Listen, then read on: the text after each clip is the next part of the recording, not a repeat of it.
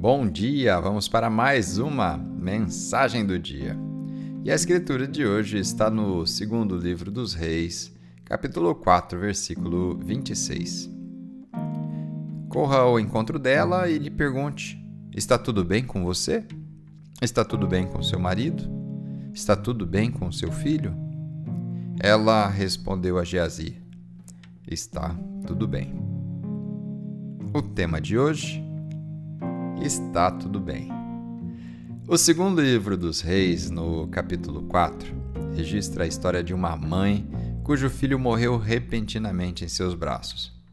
No entanto, mesmo quando tudo aquilo a nossos olhos parecia insuportável, ela sabia que problemas inesperados não eram uma surpresa para Deus.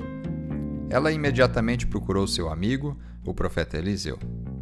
Ela foi questionada duas vezes se seu filho estava bem, e ela respondeu: Tudo está bem. Ela sabia que Deus poderia abrir um caminho que ela sozinha não encontraria por suas próprias forças.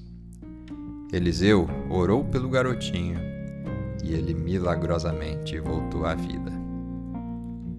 Todos nós enfrentamos desafios inesperados, a perda de um ente querido, o fim de um relacionamento tumultuado, um fracasso pessoal, a perda de um emprego, uma doença.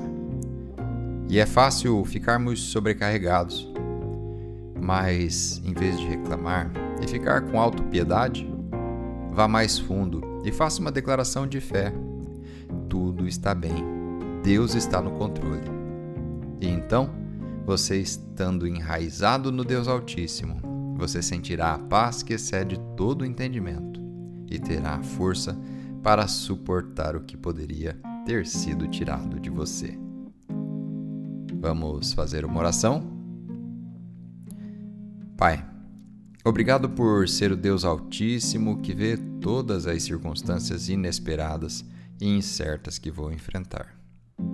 Declaro que minha paz e minha força estão em Ti e minhas raízes estão firmemente enraizadas em ti. Graças ao Senhor, hoje está tudo bem, em nome de Jesus.